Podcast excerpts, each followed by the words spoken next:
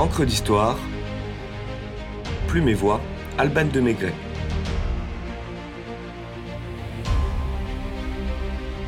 Turqueries et Mamamouchi.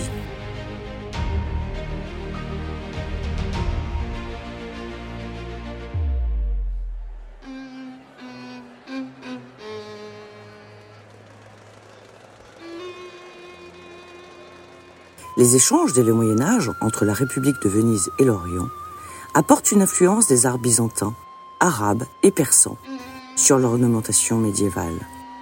L'arabesque est introduite dans la peinture par le siennois Duccio di Buonasegna au XIVe siècle et des thèmes orientaux au siècle suivant par des peintres ayant séjourné à Constantinople. Pourtant, on ne peut pas encore parler d'orientalisme, les décors du Levant se contentent d'apporter du réalisme au sujet religieux, comme dans la prédication de Saint Étienne à Jérusalem de Vittore Carpaccio au XVIe siècle.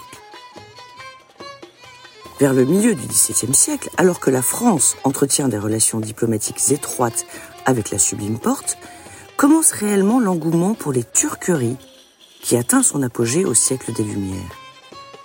Dès lors, l'Empire ottoman, teinté d'exotisme et de raffinement, va susciter une fascination pendant plus d'un siècle. Le grand turc, les turbans, les sofas et divans, le rituel du café relaté dans l'épisode 24 d'Encre d'Histoire, la sensualité du harem sont autant de clichés qui s'invitent dans tous les arts.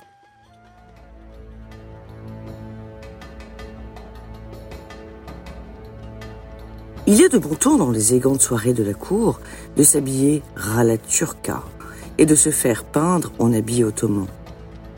L'autoportrait avec un chien de Rembrandt, qui présente le peintre hollandais en potentat, vêtu d'une longue robe orientale et coiffé d'un turban, ou sous Louis XV, la marquise de Pompadour, peinte par Charles-André Van Loo, en sultane buvant du café, pour agrémenter son salon turc du château de Bellevue à Meudon, en sont de remarquables exemples. Une gazette de décembre 1660, signée Jean Loret, relate une soirée organisée par Jean-Baptiste Lully qui a enchanté Louis XIV et ses convives. Je cite. Ensuite, on dansa le ballet. Peu sérieux, mais très follet. Surtout dans un récit turquesque, si singulier et si burlesque, et dont Baptiste était auteur, que sans doute tout spectateur eut la rate épanouie tant par les yeux que par l'ouïe.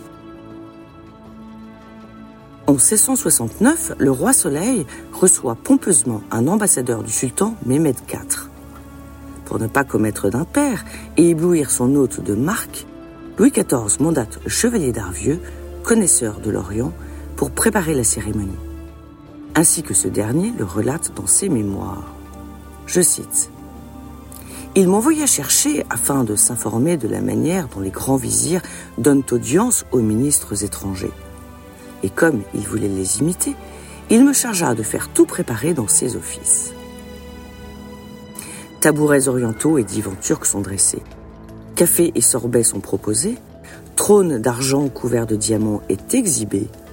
Le faste déployé semble étonnamment attirer un dédain non dissimulé de l'Ottoman, ce qui froisse l'orgueil du souverain.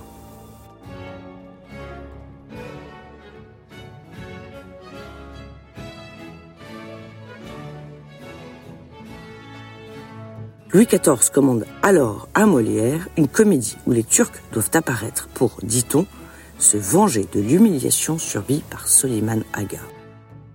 Joué pour la première fois en 1770, le bourgeois gentilhomme se termine par un ballet burlesque composé par Lully, où le nouveau Mamamouchi reçoit des salam à l'honneur d'avoir un kakara kamouchen, s'entoure d'un moufti, de dervis et autres Turcs démesurément enrubanés, qui chantent d'emphatique et saugrenu Alaba, Balachou, Balaba, Balada. Satire de la fascination sur les stéréotypes orientaux et de la bourgeoisie rêvant de devenir, selon l'expression de l'époque, des personnes de qualité. Surfant sur la vague des turqueries, Jean Racine rédige sa tragédie Bajazet en 1672, dont l'intrigue se déroule à Constantinople dans le sérail du grand seigneur. La parution en 1707 des contes arabes des Mille et une nuits traduit par Antoine Galland, remporte un immense succès au point de devenir le livre le plus vendu après la Bible. Les Européens voient désormais l'orientalisme sous un prisme nouveau, non pas celui de chroniqueurs ou marchands occidentaux, mais du regard même des orientaux.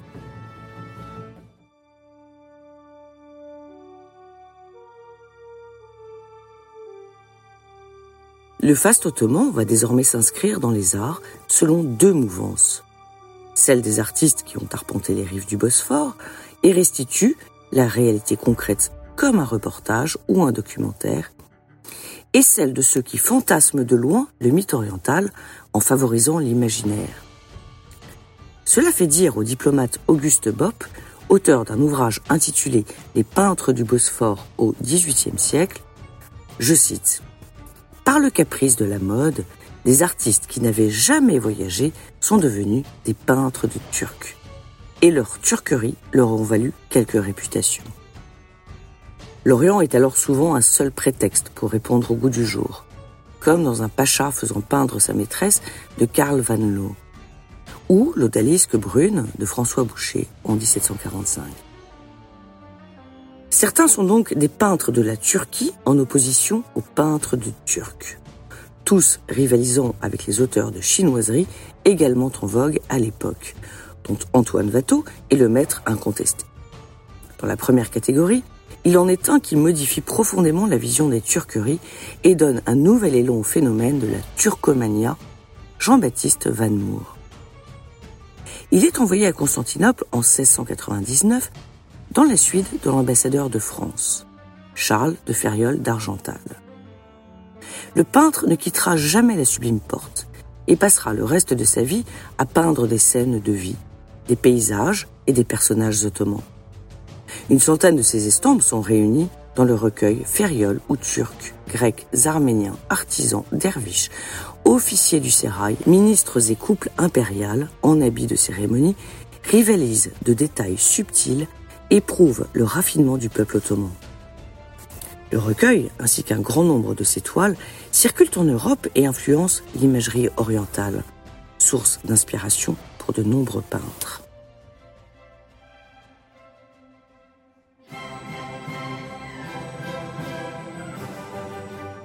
L'entichement des Européens pour le Levant ne faiblit donc pas au XVIIIe siècle, mais change de tournure sous l'influence de certaines figures des Lumières, et l'affaiblissement progressif de l'Empire, dont l'âge d'or est désormais révolu. La magie orientale s'estompe au profit d'une image du Turc tyrannique et cruel, notamment sous la plume de Montesquieu. Si les lettres persanes de 1721 sont évidemment une ceinture du régime arbitraire français, le philosophe dénonce dans nombre de ses œuvres le despotisme du sultan et le manque de liberté du peuple ottoman. Notamment des femmes, je cite, je hais tant la calomnie que je ne veux même pas qu'on impute des sottises aux Turcs, quoique je les déteste comme tyrans des femmes et ennemis des arts. Issu du dictionnaire philosophique de 1764. L'Empire ottoman devient donc la tête de turc de Montesquieu. La même année, Gluck compose Les pèlerins de la Mecque ou La rencontre imprévue.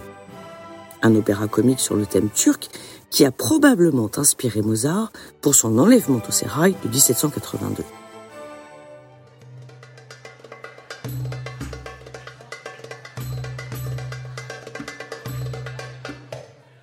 Peu à peu, la mode s'estompe, mais des écrivains voyageurs continuent de sublimer la vie mythique à l'instar des romantiques Gérard de Nerval, François-René de Chateaubriand, Théophile Gautier ou Alphonse de Lamartine et son voyage en Orient de 1833 je cite.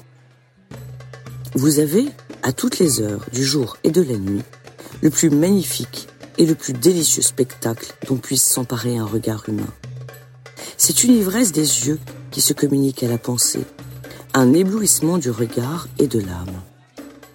Pierre Loti, grand voyageur devant l'éternel, tombe à son tour sur le charme de la nouvelle Rome, qu'il décrit avec admiration dans plusieurs romans, et dont il dit Ô Stamboul, de tous les noms qui m'enchantent encore, c'est toujours celui-là le plus magique. Réécoutez donc à ce sujet l'épisode 36 d'Encre d'Histoire, flânerie littéraire à Constantinople. Comme on les comprend, Irrésistible ville dont les vestiges rappellent dans une certaine nostalgie la grandeur de Byzance et de Constantinople. Porte de l'Orient baignée par le Bosphore, la Corne d'Or et la mer de Marmara. Istanbul, la cosmopolite, révèle une magie et un charme indescriptibles.